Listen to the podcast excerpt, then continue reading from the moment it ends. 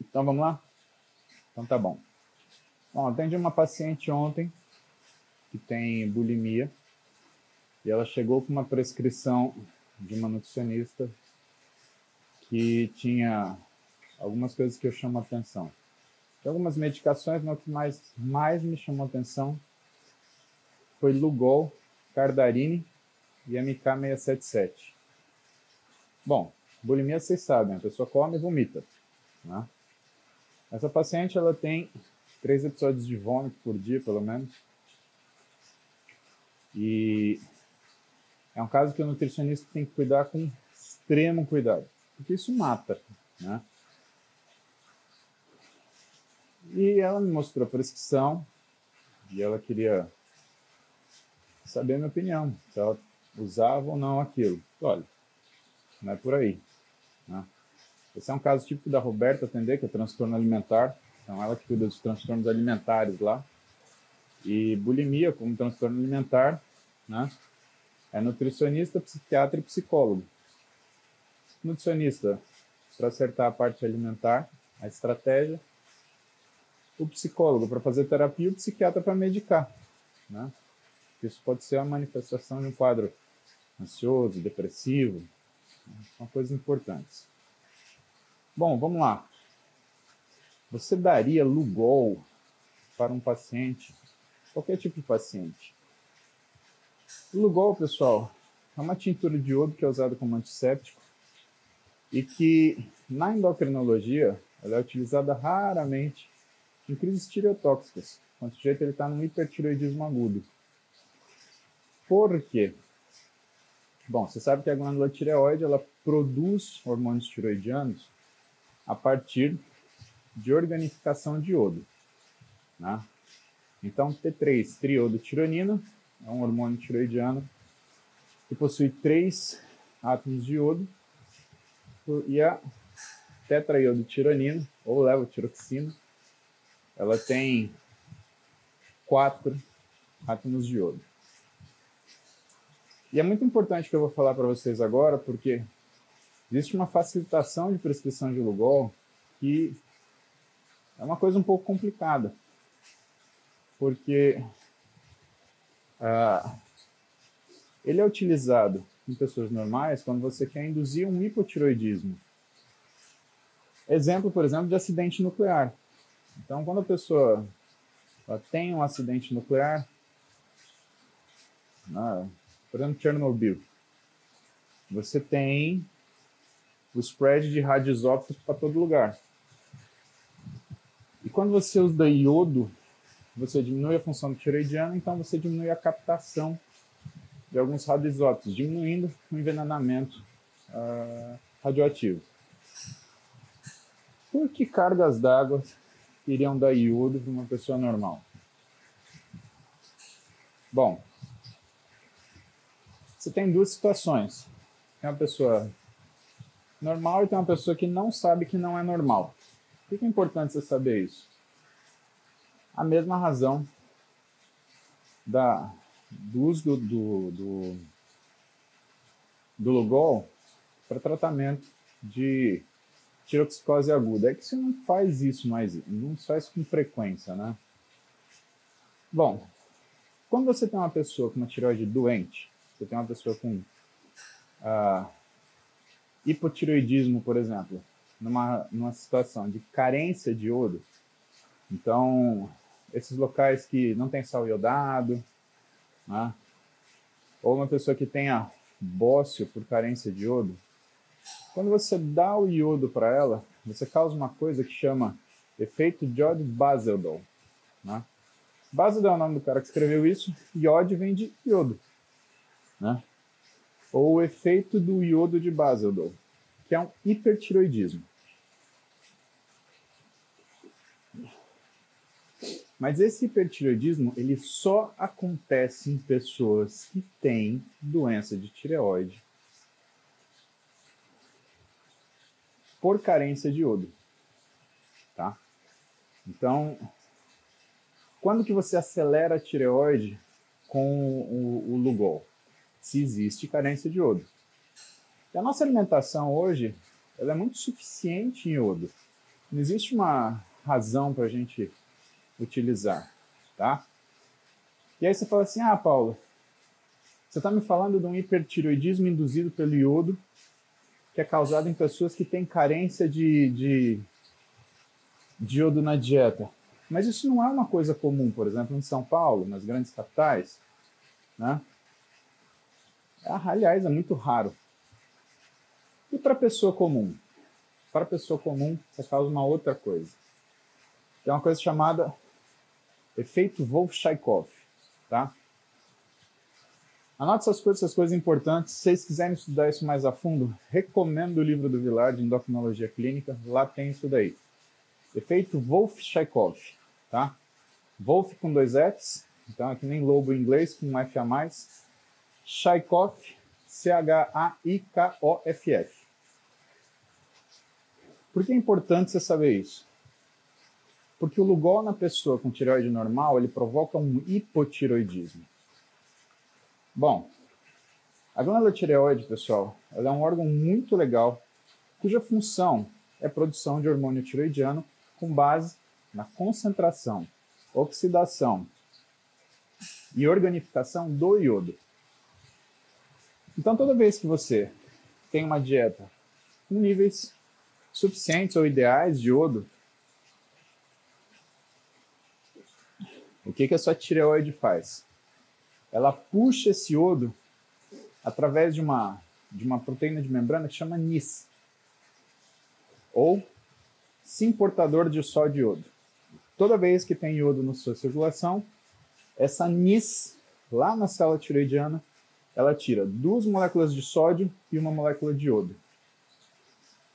Depois, através de uma outra proteína pendrina, ela joga esse, esse iodo para o lumen da, da célula, né, para parte coloide. E através de uma enzima chamada tiroperoxidase, você tem a organificação desse iodo. Então vocês entenderam que essa, esse iodo ele tem que ser retirado da circulação, ele tem que ser entregue numa região específica, onde ela, esse iodo vai ser oxidado para ser organificado, certo? Organificado, você soma lá com, com radicais orgânicos e você faz mitidite, né? Vamos falar especificamente da parte do iodo e do lugol para você entender isso. Quando você tem uma quantidade muito grande de iodo, esse simportador, né, é, simportador por quê? Simporter. Porque ele transporta duas coisas ao mesmo tempo, só de iodo. O NIS, ele é desligado. Então, o que, que você começa a fazer? Você começa a diminuir a quantidade de iodo transportado para tireoide. E você faz isso como proteção da função tiroidiana. Você faz essa, essa, essa esse down regulation, né? Quando eu falo de down regulation para vocês, regulação negativa, ou seja, se você dá muito de uma coisa para o corpo, que é precursor de um hormônio, o que ele faz? Ele diminui a produção daquilo. Né? Ou se você dá muito um hormônio, o corpo ele diminui a quantidade de receptor. Regulação negativa. É assim que o corpo se, se ajusta. E esse fenômeno de baixar a quantidade de NIS do simportador de sódio e iodo em consequência da, da, do excesso de iodo dietético, né? porque esse iodo, né, o Lugol, via oral, ele é, ele é responsável por um hipotireoidismo. Por quê? Se você não tem transporte de iodo para dentro da tireoide, você não vai ter oxidação desse iodo pela tiroperoxidase, você não vai ter organificação dele.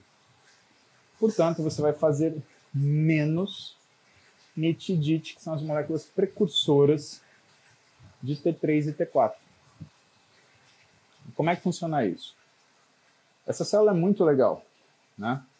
Então o NIS, ele capta o iodo e sódio através dessa proteína pendrina, ele entrega no colóide da célula para ele ser oxidado, então a tiroperoxidase oxida ele, E aí você organifica esse iodo formando MIT e DIT.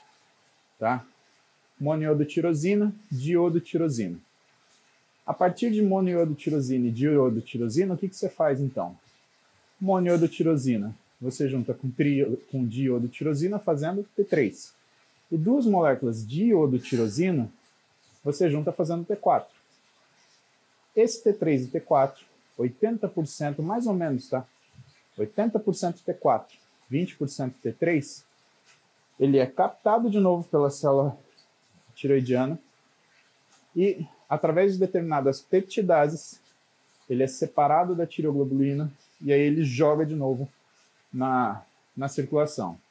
Então, pensa que a célula da tireoide, né, ela pega iodo da circulação aqui, oxida, organifica, transforma em T4, aí a célula pega de novo esse T4, esse T3 e joga na circulação. Muito legal, né? Só que se você detona o quê? Esse transportador inicial, que é o NIS, você não tem essa reação. E o que, que acontece? A tireoide começa a diminuir a produção de hormônio tiroidiano. E essa diminuição, ela é um hipotiroidismo. Bom, dois caras identificaram isso ao mesmo tempo, um camarada chamado Wolff e outro chamado Chaikov, e isso ficou conhecido como efeito Wolff-Chaikov. Ah. E por conta desse efeito, é que eu falei para vocês que se usa, é quando se usa o Lugol. Né? Ou quando você tem um desastre nuclear, você tem um monte de radioisótopo voando por aí, e aí você precisa baixar a velocidade metabólica para diminuir a captação desse radioisótopo, e aí você provoca um hipotiroidismo, pelo efeito Wolff-Chaikov, ou, né, mais antigamente, você tinha uma crise tireotóxica, você tinha que baixar a função da tireoide através de diminuição da função do NIS, do transportador, do sim portador de sódio iodo. Logo, o que, que vai acontecer com você se você tomar Lugol? Você vai fazer um hipotiroidismo. Quanto tempo demora para sua tireoide voltar ao normal? Mais ou menos 10 dias, mas pode ser que ela não volte. Tem isso, que é bem ruim, tá? E principalmente quem tem doença de Hashimoto, pode fazer uma agudização da, do Hashimoto e pode ficar hipotireoide, mais ainda do que já é. Ou então, se é um Hashimoto que tem uma quantidade de anticorpo alto contra a tiroperoxidase, o anti-TPO, né? então quando seu médico pede para você, seu endócrino pede para você um anti-TPO, seu clínico pede para você um anti-TPO, você falou que tem hipotireoidismo na família, ele quer saber se é Hashimoto.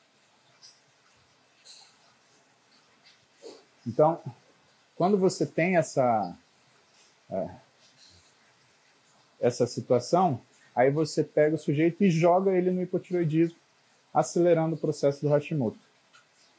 Então, Lugol não é uma coisa simples. Né? E é uma coisa que não é assim, ah, pode acontecer. Não, vai acontecer. Né? O efeito Wolff-Chaikov, ele é o que acontece quando você consome iodo em demasia. Tá? Bom, aí você tem essa situação. Paciente com bulimia.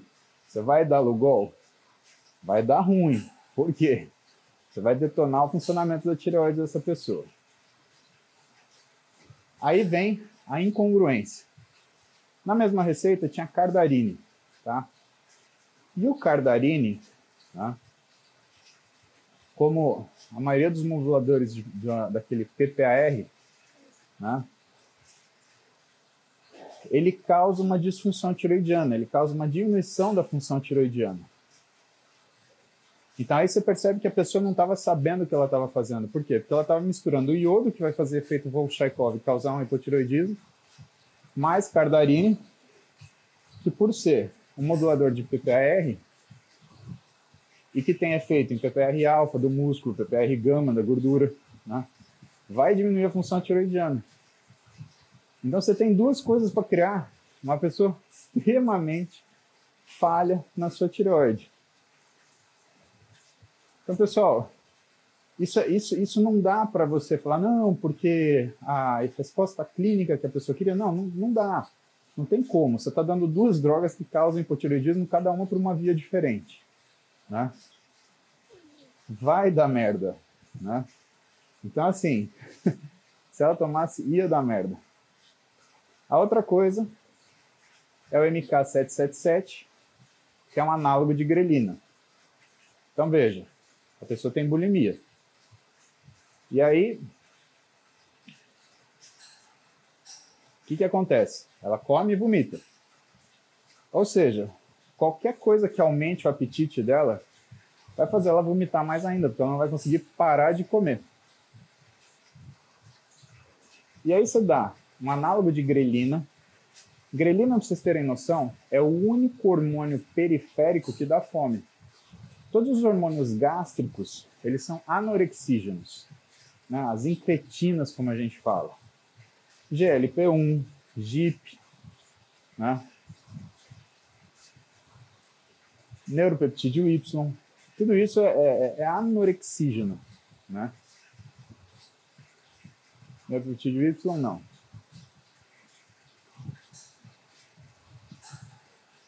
Agora estou fazendo confusão. Bom, depois eu esclareço para vocês. Mas todos os hormônios gástricos, eles são anorexígenos, né? com exceção da grelina.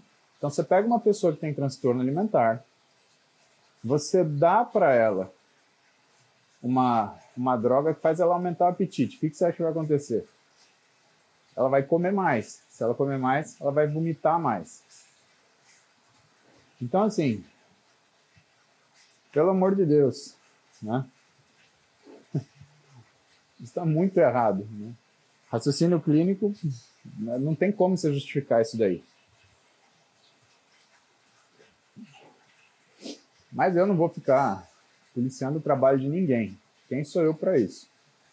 Agora, vou falar para vocês. Cagada, tá? Cagada, cagada.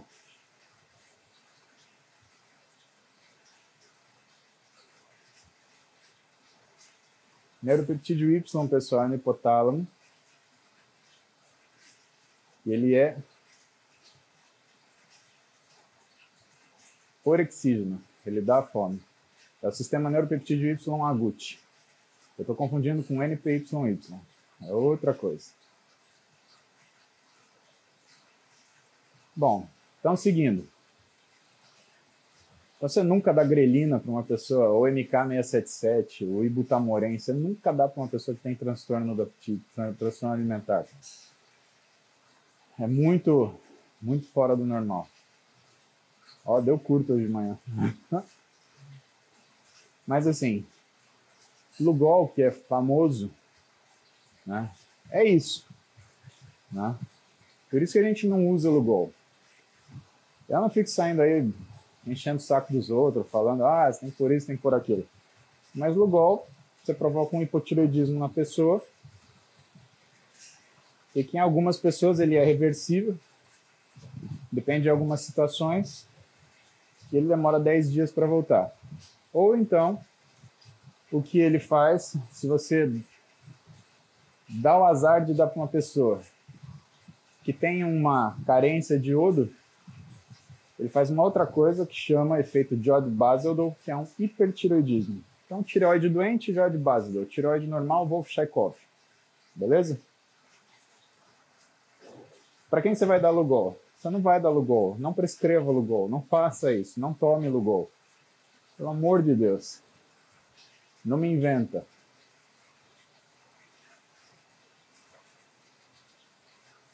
E Cardarine com Lugol é, para você fazer um hipotireoidismo fudido, tá? Pelo amor de Deus. Ah, não ocorre, doutor? Beleza. Não ocorre. Tá bom. Então você tem que escrever um livro de endocrinologia, está escrito em qualquer livro de endocrinologia, tá? Mas continua prescrevendo, né? Continua, vê o que, que acontece.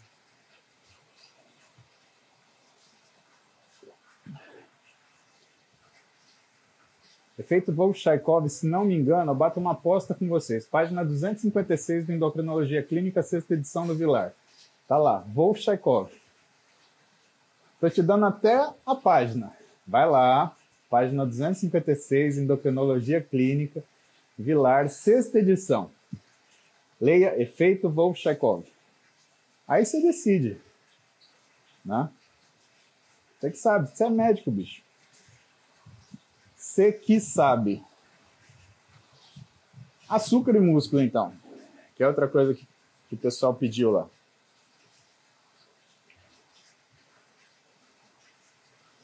É... Lembrando, corrigir a tempo. Neuropeptídeo Y no hipotálamo, orexígeno, peptídeo YY gástrico, anorexígeno. Tá?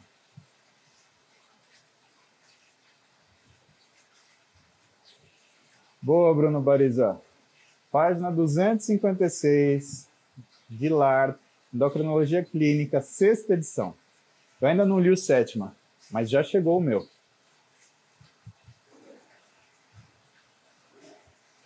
E eu lembro que eu estudei isso, ele está mais ou menos no meio da página, na coluna da esquerda. Dá para ser, aliás, na coluna da direita.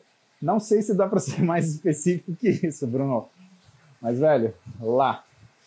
Lá você vai ver. Lá você vai ver as, os, a classe de doenças chamada AITs, né? que são os tipos de, de tirotoxicose. E aí você vai ver a tirotoxicose que acontece por causa do uso de amiodarona. Mas já deu muito endócrino para gente hoje de manhã. Vamos falar de açúcar e músculo. E aí, consumir açúcar ferra com a musculatura? Puta pergunta difícil, né? Porque a priori carboidrato e energia é bom para o músculo, é bom pra caramba para o músculo. Né? Você precisa de açúcar para você poder fazer glicogênio e glicogênio você faz a da a energia principal da contração muscular, né? E isso é importante porque você tem que saber que a glicose sanguínea não é utilizada quando você está fazendo treino, assim, como forma de energia principal. A glicose sanguínea é para man manter o seu organismo funcionando. É o glicogênio muscular que vai te dar condição de treinamento, vai te dar treinabilidade, tá? Isso é importante pra caramba, porque aí você entende que não existe refeição pré-treino imediatamente antes do treino, que te prepare adequadamente. Você tem que fazer uma você tem que fazer uma uma como é que chama? Tem que fazer uma refeição quatro horas antes, tá? Por quê? Porque é o tempo que você demora para fazer glicogênio. Então, o pré-treino de verdade, ele vai estar tá lá na quatro horinhas antes do seu exercício, para que você tenha tempo de fazer glicogênio e dessa forma você conseguir ter energia para você treinar. Agora, o que, que é o problema? O problema é o seguinte: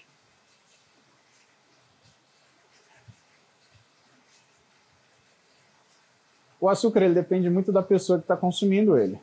Se você tem uma pessoa que tem já algum grau de resistência periférica à insulina, se você dá açúcar, o que, que acontece?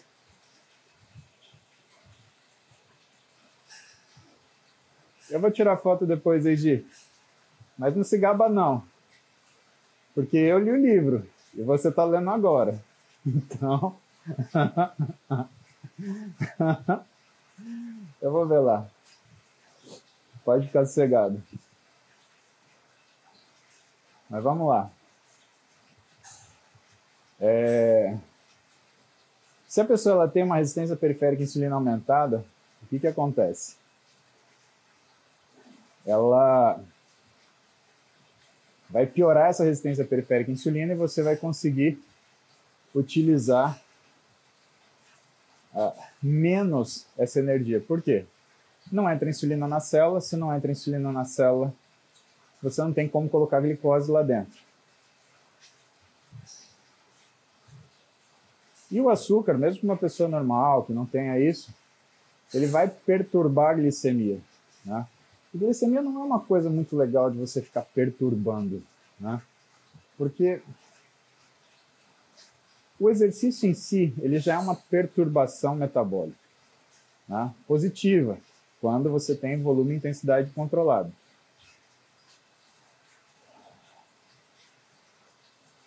Agora, ai ai, a frequência está mais alta hoje.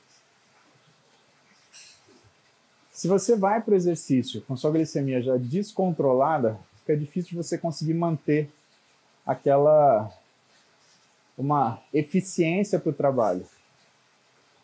O exercício, pessoal, ele precisa de um de um controle metabólico que seja eficiente, tá? Não dá para você ir treinar de qualquer jeito.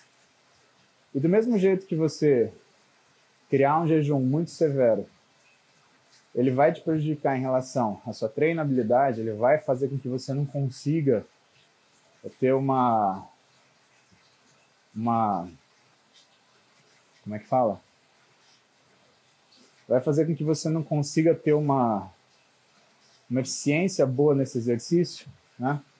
A perturbação para cima, o consumo do açúcar, também vai fazer isso, tá? E isso se interfere na sua treinabilidade, ele vai interferir na sua capacidade de ganho de resposta em consequência a isso. Agora, açúcar tem outro lado.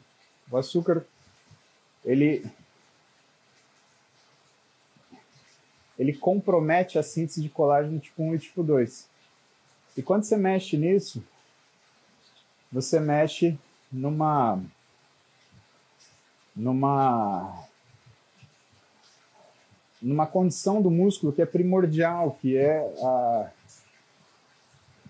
a ancoragem dele, a resistência dele. Então você acaba diminuindo o que é a resistência tensional do músculo, ele fica mais frágil, né? Assim, claro, eu tô falando da pessoa que consome açúcar regularmente. Tô falando você comer um, um doce hoje for treinar, você vai se lascar. Não é isso que acontece. E o importante você saber em relação a isso que não é o tipo de alimento que você vai conseguir organizar para que você tenha uma, um funcionamento legal do seu organismo, por conta dessa perturbação que ele causa. É muito comum um paciente que tem síndrome metabólica e obesidade e que está no meio da dieta e está indo tudo bem. Ele vai lá, consome açúcar e faz uma, uma hipoglicemia de rebote. Tá? Razoavelmente comum. E ele é um dos grandes matadores da dieta. Né?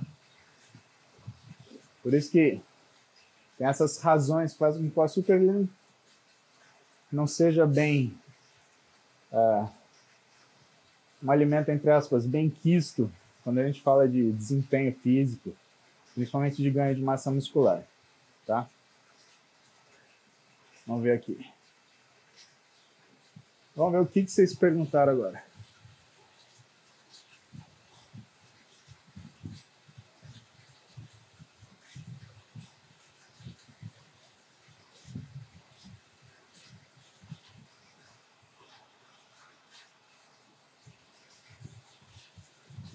Então, a Salira está falando. Usa Lugol para bloquear a saída do hormônio tiroidiano na tiroidite aguda. Sim. É, na verdade, você bloqueia é o receptor, o importador NIS, né? Então você impede a organificação do iodo. Mas ele também tem essa ação, ele também bloqueia a saída do, do, do hormônio tiroidiano, bem lembrado.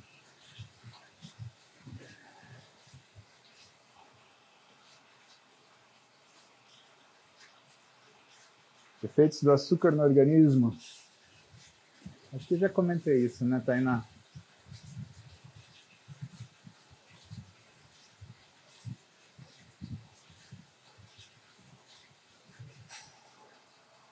Deixa eu achar a pergunta de açúcar.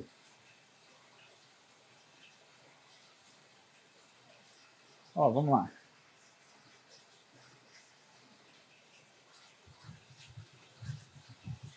Andréas, resistência insulínica tem cura ou precisa de medicação para sempre? Não, precisa de dieta para sempre, na verdade, né, Andréas? Qual é o mecanismo de, de você gerar uma resistência à insulina? É... Bom, primeiro como que você identifica uma resistência à insulina, né? Como que você identifica a resistência a um hormônio? Você nota que clinicamente não existe efeito do hormônio associado a um acúmulo desse hormônio no seu organismo, tá? Então, o que, que vai acontecer? Você vai ter uma. No caso da resistência à insulina, você identifica como? Um excesso de insulina numa situação hiperglicêmica. Só que isso é um cálculo, né? Porque você pode ter uma resistência à insulina com uma glicemia teoricamente normal. Então você tem lá uma glicemia de 92, mas você tem uma insulina de 56 resistência insulínica.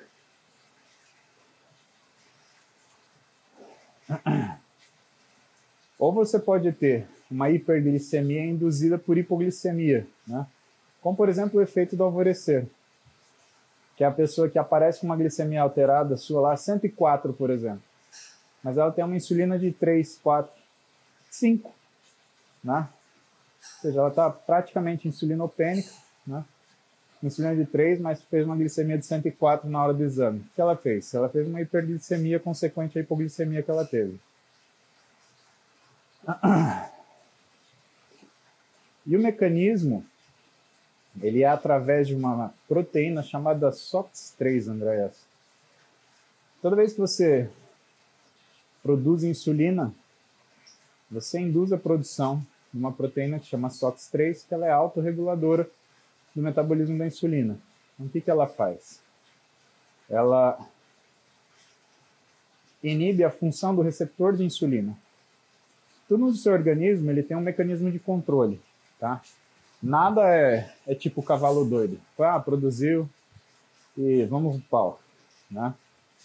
A insulina mesmo, quando ela é produzida, existe a degradação dela. E só para garantir que o mecanismo seja mais seguro, você tem ainda uma, uma produção de uma proteína que vai atuar sobre o receptor. E o que é difícil dos mecanismos de resistência à insulina é que existe uma fase onde você está fazendo esse ajuste que o paciente ele tem sintomas de insulinopenia, mas que não tem como você resolver imediatamente. Fisiologicamente, o que acontece? Você produz insulina, e aí você produz essa SOX3. Essa insulina ela vai diminuindo o efeito dela, e o receptor de insulina vai diminuindo sua resposta. Para quê? Para manter a sua glicemia sempre estável. E assim, se você fizer as contas, né, a quantidade de açúcar que você tem na sua circulação é mínima, mínima. A gente está falando de 3, 5 gramas. E você está aqui, por exemplo, fazendo cardio 115 batimentos por minuto, gastando uma energia lascada, mas a glicemia está no, tá normal. O que acontece com uma pessoa que tem síndrome metabólica é que ela produz tanta insulina que a produção dela de de SOX3, ela também fica aumentada. Até que chega uma hora que essa insulina faz muito pouco efeito. Por quê? Você tem muito dessa proteína atuando no receptor de insulina e fazendo com que você tenha, então, uma hiperglicemia sustentada. E quando você compara com os níveis de insulina, você chega lá e faz o diagnóstico de resistência à insulina. Agora, o que é importante você saber disso? Você tem um hormônio produzido na saciedade, que é a leptina. E essa mesma SOX3, ela também a Vivo dando sinal de morte, né? A Vivo morreu. Agora estamos de novo na clara. Então tá falando para você. Você tem um hormônio super importante produzido na gordura, que é a leptina, que quando você uh, tem uma situação de resistência periférica induzida por aumento da produção de SOX3 fisiológico, você também acaba tendo atuação dessa SOX3 no receptor de leptina. E aí você faz o quê? Você faz uma coisa chamada resistência à leptina. Bom, quando que descobriram isso? Nos primórdios, quando o pessoal estava estudando leptina, né, todo mundo achou que tinha achado a cura para síndrome metabólica. Ah, vamos dar leptina para o pessoal, a gente vai cuidar disso. Tem até uma droga chama metraleptina que ela é uma leptina né, recombinante, você pode tomar. Vou te falar porque que não funciona para obesidade. Bom, e aí quando você tem resistência à insulina, por que, que dá fome a resistência à insulina? Né? E principalmente vontade doce. Porque você tem uma destruição, você tem uma inativação desse receptor de leptina e ela não consegue fazer seu efeito. Essa turma que começou a estudar leptina, que achava que tinha achado a cura para sobrepeso, obesidade, transtorno alimentar de hiperfagia, essa esperança, ela veio por água abaixo. Por quê? Porque eles foram fazer dosagem de leptina em obeso, e o que, que eles perceberam? Que o obeso não tinha falta de leptina, ele tinha leptina até demais. E aí o que, que acontecia? Acontecia que você então tinha formalizado aí um mecanismo de resistência. Então, quando você dosa leptina de um obeso, o que, que você vai achar? Simplesmente que tem uma leptina altíssima. Ponto final. Agora, por que é importante você saber isso? É importante você saber isso primeiro. Quando você começa a fazer dieta e você tem uma, uma resistência à leptina, você vai começar a perder gordura. E a leptina nos processos de perda de gordura, então quando você diminui o tecido gorduroso, ela é menos produzida. Por isso que é fisiológico você sentir tanta fome no começo da dieta. Você, você não tem, na realidade, você não tem saciedade. Né? E é a hora que você tem que acalmar, a hora que você tem que ter uma atividade física para você ter um estímulo metabólico diferente, baixar sua resistência à insulina, que vai baixar sua resistência também à leptina. E que todo começo de dieta é difícil. Quando que o pessoal desiste? Quando o pessoal está bem, quando o pessoal está normal. E aí, vamos falar do inverso. Né? Por que, que você não resolve dando essa metaleptina para o pessoal, que é essa leptina recombinante, né, para resolver o problema de saciedade? Porque a leptina ela é um grande indutor da produção de SOX3. Então, se você tiver mais leptina ainda, o que, que vai acontecer? Você vai produzir mais essa proteína. E aí, se você não tem uma resistência periférica à insulina alta, você vai gerar ela. Lembra que eu falei para vocês? Quando você vai lidar com a endócrino dentro da medicina, tudo aquilo que é um hormônio numa dose de tratamento, ela é para tratar uma doença. Se você aumenta essa dose, muitas vezes você gera a doença que você queria tratar. É esse que é o problema de você ir sedento, né? Querendo manipular a função hormonal, tá? Porque normalmente você vai dar uma dose está muito além do que aquilo que você deveria ter. E o seu organismo ele faz o quê? Ele acha um mecanismo para equilibrar essa função. Né? Quando a gente fala de homeostase, pessoal, é isso que a gente quer dizer. Né? Homeostase ela é um equilíbrio.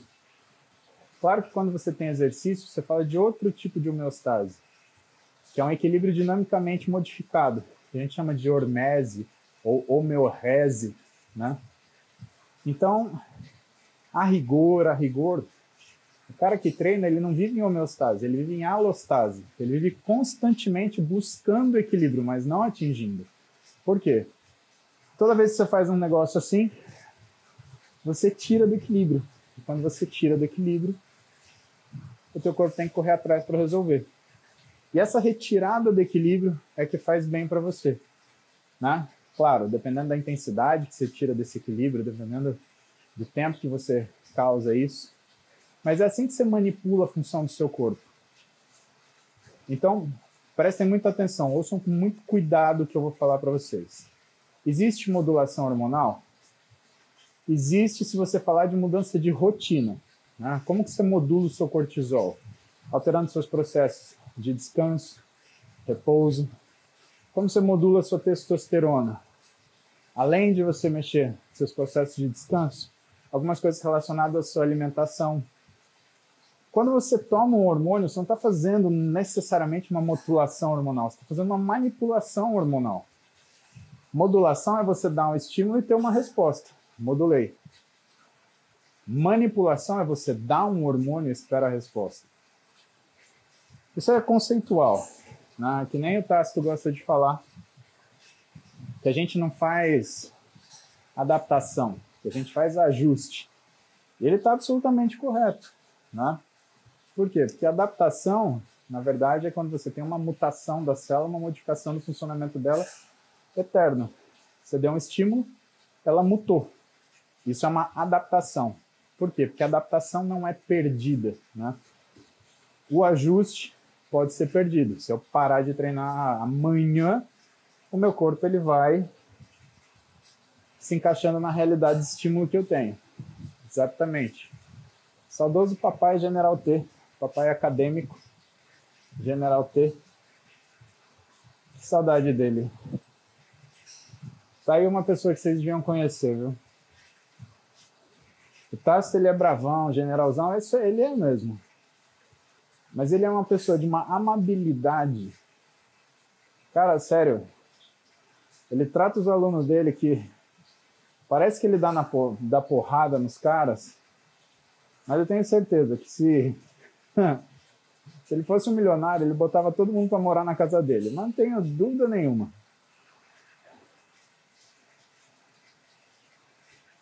Sabe, pessoal, tem pessoas que eu. Oi, derrubei meu café. Caralho. Tem pessoas que eu apresento para vocês que elas parecem simples, mas elas são de uma grandeza que vocês não podem imaginar. E a infelicidade que eu tenho é não poder conviver com elas mais. Tácito é uma dessas pessoas. Lancha é uma dessas pessoas. Belmira numa dessas pessoas. Quem mais que eu lembro de cabeça? O Bruno César de Brasília é uma dessas pessoas. Sabe por quê? Eles não têm preguiça de dividir o que eles têm. E qual a coisa mais preciosa que a gente tem? Conhecimento.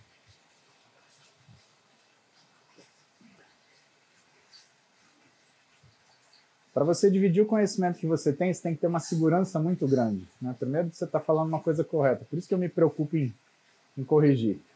Egi, eu vou tirar meu rabo aqui dessa bicicleta, até porque dá uma dor na bunda miserável isso aqui. Ah, eu vou abrir o livro lá. Vamos ver se o que, que tem lá na página 256. Vamos achar onde está o Chekhov. Só que aí você vai me prometer uma coisa: você vai estudar essa merda hoje em japonês. Vai sim, senão eu vou rasgar seu terceiro olho. Você vai ver só. Eu sei que você está lá no grupinho. Vou mandar uma caneca daquelas para você. Moleque petulante. Jonato, bem lembrado. Jonato é assim. Sabe, pessoal, essas pessoas têm uma grandeza que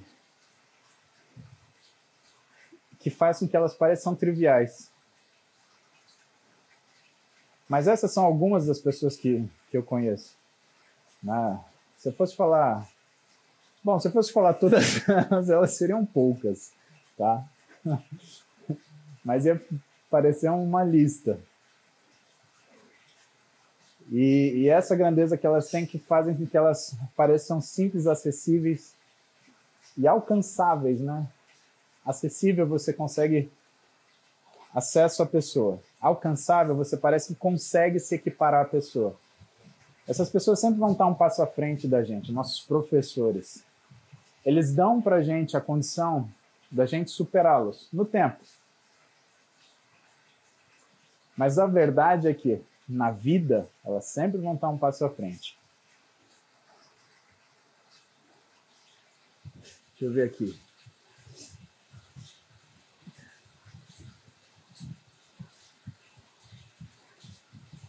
Ô, Guga, você fez uma tiroidectomia? Suplementação do que que se ele te orientou, meu? Vê se dá pra ver. Suplementação que viveria normalmente. Guga, eu acho que suplementação de hormônio tiroidiano, né? Isso ele deve ter te dado. Sim. Ó, isso tem a ver com metabolismo de carboidrato e doença de tireoide. Você não precisa ter feito só uma tireoidectomia, né? Se você tiver uma tiro... uma, um hipotiroidismo, né? De um grau mais, mais elevado, você já tem essa situação. Mas quais são os cuidados que você tem que ter, né? Bom, primeiro, tomar seu remédio todo dia. Você vai tomar sua levotiroxina todo dia em jejum, tá? Esperar aí pelo menos uma meia hora para comer. Você tem outras formas. Você pode tomar à noite, por exemplo, depois de duas horas, pelo menos, da sua última refeição. Então vamos supor que você jantou às oito. Você pode tomar às dez e ir dormir, não tem problema. Mas você tem que estar de estômago vazio. A levotiroxina ela depende de acidez gástrica então não é bom tomar com pantoprazol, omeprazol, esomeprazol, qualquer parazol da vida, não é muito legal. Inclusive, se você estiver tomando algum desses e você tem hipotiroidismo e usa levotiroxina, você tem que falar com seu médico, tem que falar com seu endócrino, porque talvez tem que talvez tenha que fazer um ajuste de dose, tá? É, mas a vida no geral, Guga, se suplementando com o T4, cara, realmente, vida normal, tá? Mas tem que ter aquele cuidadozinho básico, né? De, que é o que a gente chama de variáveis pré-analíticas, né? Aquilo, as condições que você toma esse remédio. Então, não dá para tomar e comer, não dá para ter uma hipocloridria e, e seguir adiante, né? Ou patológica ou quimicamente induzida. Então, essas coisas não. Você tem que ter esse cuidado. Né? E claro, tem um cuidadinho especial com o açúcar, né? O açúcar é um negócio que entra no nosso, nosso organismo assim, de uma vez. Cara, eu gosto tanto de fazer aeróbio sábado. Eu não tenho que sair correndo para trabalhar, para treinar, eu consigo fazer as coisas com calma. Que, que idade, velho. Por isso que eu falo para vocês, final de semana melhor Melhor dia para treinar, sábado e domingo. E assim, se eu falar para vocês, eu termino de treinar na mesma hora, mas só o fato de não precisar treinar correndo, cara, é. É bem. Faz bem, né? A gente vive correndo.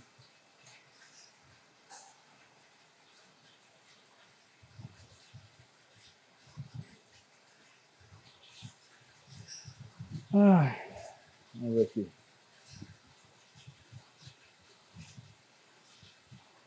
Olha, Diogo Feitosa. Pergunta boa. Tem hipoglicemia.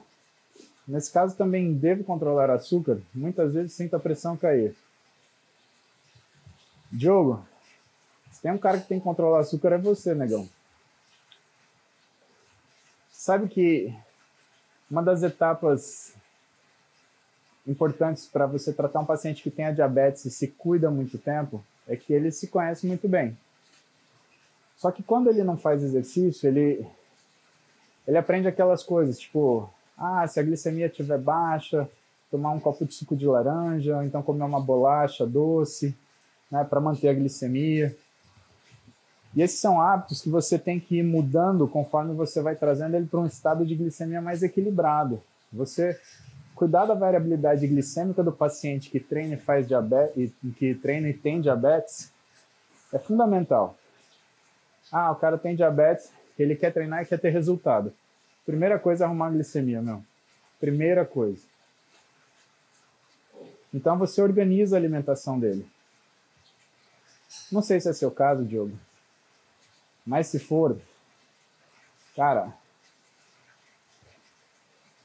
a tua alimentação ela tem que ser extremamente planejada. Não dá para você sair pensando, Ah, ah, eu vou comer o que tiver. Ou então, se não der para comer, não vou comer. Você tem que acordar de manhã sabendo que você vai comer no dia. É igual a dieta de bodybuilder, tá? Tem um paciente aqui dos anos que eu conheço, ele é meu amigo, né? O Rafael Fowler. Ele tem diabetes tipo 1. Cara, se você olhar a glicemia dele, é melhor do que um cara que não tem diabetes. Real, oficial. Acho que o último HbA1c, hemoglobina glicada dele que eu vi, tinha dado 5.2, 5.3, uma coisa assim. Isso é de gente que, pra você ter uma ideia, gente que não tem diabetes, dá aquela cagadinha na dieta, tem uma hemoglobina glicada de 5.6, 5.7. Já é ruim. Rafael, acho 5.2 foi a última que eu vi. Meu, o cara é um monstro. Ele se cuida pra caramba. E o físico dele é sensacional, né? Esquece aquele físico de paciente que tem diabetes, que é insulinopênico, então a musculatura é toda debilitada. Não, esse cara tem um puta físico, tá? E assim, o que eu vejo que é chave na, na, no resultado dele é o controle glicêmico. Porque a partir disso ele consegue ter, em certo sentido, né, até melhor do que uma pessoa, entre aspas, normal. Ai, ai. Mas olha só, Diogo. O que está faltando aí? Tá faltando aí uma regularidade alimentar melhor, né, meu? Você consumir carboidratos de baixo índice glicêmico e alta carga glicêmica para você ir absorvendo isso ao longo do período que você tem entre uma refeição e outra. Fazer refeições regulares respeitar o seu eating time, né, os seus horários de refeição. Cara, se acorda às 7 e come às 7, é comer às 7 todo dia. Ponto final. Não, não dá para discutir isso com você. Tem que fazer, brother. Isso tem que fazer. Hum. E assim, o que, que acontece quando você tem hipoglicemias e come açúcar? Então a glicemia fica um cavalo doido, né? Fica assim. Então ela caiu, você come açúcar, pum, ela dá um pico. Só que aí você aumenta a insulina, aí pum, a sua glicemia cai. Né? E por que, que eu citei o paciente que tem diabetes? Porque quando ele aprende a fazer essas correções né, com um carboidrato simples, funciona e é adequado. Tá? Não está errado. Agora, quando esse cara ele tem uma programação alimentar e faz uma dieta rígida, ele não precisa fazer mais isso. Né? Ele, ou raramente ele precisará fazer isso. Né? Só eventualidades mesmo, né? quando não tiver outra alternativa, mas isso deixa de se tornar um hábito e passa a ser uma exceção. Tá? No seu caso, se você tem essas alterações glicêmicas que tendem à hipoglicemia, eu não consumiria açúcar. Eu vou te falar, não é realmente algo que, que vai te fazer melhorar, não, viu, Gan? Se você deixaria o sugar de lado, de verdade. Ai, ai.